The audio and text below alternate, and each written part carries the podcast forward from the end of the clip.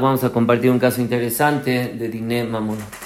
En una ocasión, Rubén va con, su, coche el día viernes, antes de Shabbat, y ve a Shimon que está saliendo del supermercado con todas sus bolsas, a lo que le ofrece que se una a su viaje, que él va, le va a echar un aventón, le va a echar un, un ride hacia su casa. Shimon, muy agradecido, entra al automóvil y deja ahí las bolsas. Lamentablemente, cuando se baja Shimon a su casa, se lleva todas las bolsas y se le olvida la bolsa donde contenía todos los pollos. Y Reuben también cuando entra a su estacionamiento y, estaciona el carro, no se da cuenta que se quedó ahí la bolsa de Shimon. Entonces esta bolsa se quedó en el coche todo Shabbat y todos nos imaginamos cuando se echa a perder el pollo, el mal olor que, que, penetra ahí. Cuando Reuben el día domingo por la tarde ya entra a su vehículo, se da cuenta que hay un grave mal olor y se da cuenta que todo el tapizado de su automóvil va a tener las alfombras, todo, va a tener que cambiarlo porque ya no hay manera de lavar esto. La pregunta es, el amigo este que se subió al carro y dejó ahí la bolsa, ¿tiene que pagar todo este perjuicio o no lo tiene que pagar? Esto lo podemos relacionar con Perashat Hashem, Perashat se toca el tema del ketoret, del incienso, del incienso.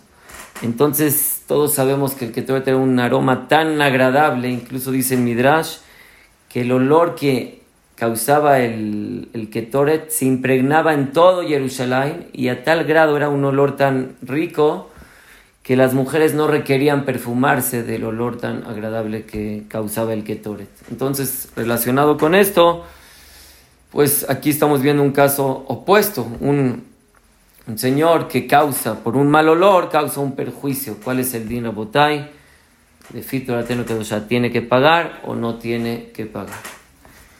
Entonces, aparentemente, pues diríamos que no tiene que pagar. Es, es algún, un daño muy indirecto. Él deja una bolsa de pollo y después de un tiempo se echa a perder y el, la alfombra se, se, daña por el mal olor. Entonces, un daño muy indirecto. Y todos sabemos que Grama Benezikin Patur, una persona que daña indirectamente, está exento a pagar.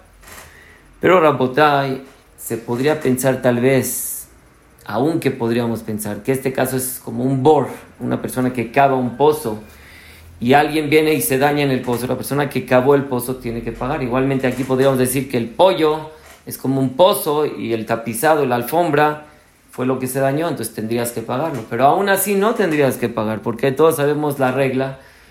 En los daños de pozo, dice la la eh, Gemara, sobre el pasú que dice Benafal Shama Shoro Hamor. Dice la Gemara, Hamor Velokelim.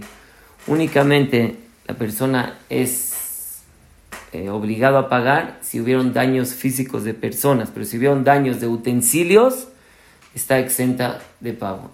Sin lógica, es una que será Takatú, es un pasú que de ahí se aprende que el, el, daño del pozo es únicamente para daños físicos a una persona y no daños a un utensilio.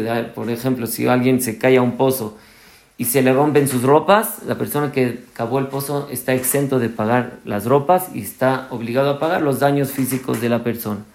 Entonces aquí que es una alfombra, es un tapizado, que son utensilios, entonces si este caso lo compararíamos a un pozo, pues tampoco tendría que pagar. Entonces aparentemente, pues Shimon está exento de pago.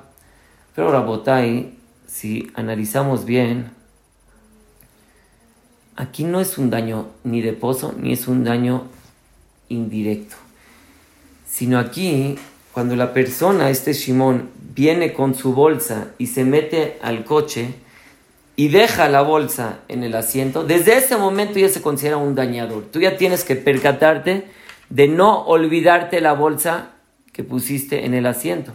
Y si al final te la olvidas, entonces quiere decir que tu acción fue desde el momento que la dejaste. Entonces es, un, es como tus armas Eres tú el que estás dañando, no es ni tu pozo ni, ni, ni, es algo indirecto. Desde el momento que tú dejas la bolsa en el coche, es como si tú agujeras el, el, asiento. Son tus armas, son tus flechas, es tu, tu, fuerza que la que está haciendo. Son tus, tus como dicen los posquín dicen, se llaman hetzav, son sus, sus flechas. Igualmente aquí Rabotai, el hecho de que tú te metiste con la bolsa en el coche y la dejaste ahí, ya empezaste a dañar y tú tienes que percatarte de no olvidarte esta bolsa ahí. Por lo tanto, no se considera un daño indirecto, sino se considera un daño directo y por lo tanto tienes que pagar.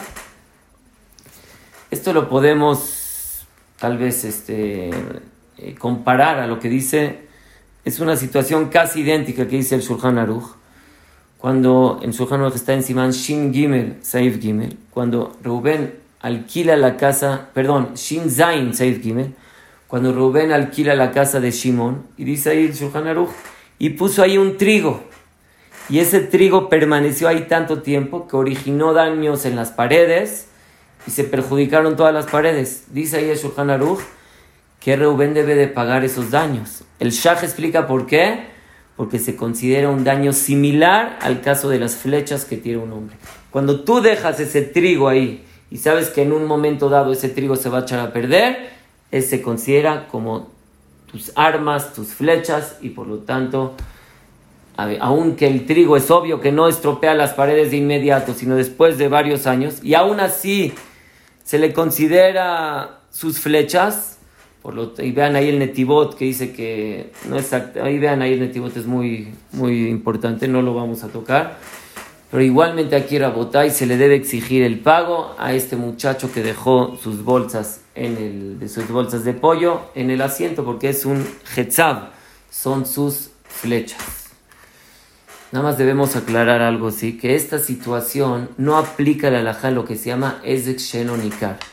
Hay una alajá en José Nishpat, Simán, Shin Pehe. Ezek Shenonikar lo Shemezek un daño que no es visible no se considera daño. Por ejemplo, ¿qué pasa a una persona que impurifica la comida del otro? Una persona que lo ve no es un daño visible, es un daño espiritual. Entonces, por lo tanto, aunque está pésimo hacerlo y tal vez va a tener una multa, pero no debe de pagar según la laja. ¿Por qué?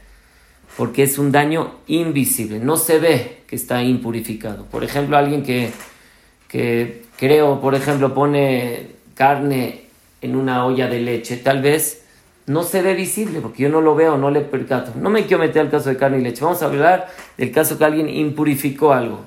Por ejemplo, puso un reptil en unas frutas y después quitó el reptil. Nadie vio que se hizo aquí un daño.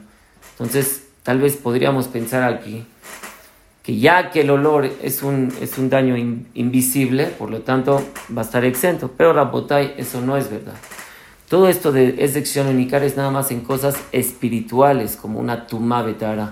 Pero aquí es un caso, no es espiritual, sino es, tú no percibes el olor, pero es un, se ve luego, luego que se echó a perder esta eh, tapete, estas alfombras, no se considera un unicar y por lo tanto como conclusión, la persona que dejó las bolsas de pollo debe de pagar todo el perjuicio del coche. Baruja Donai Leolam, amén, ve amén.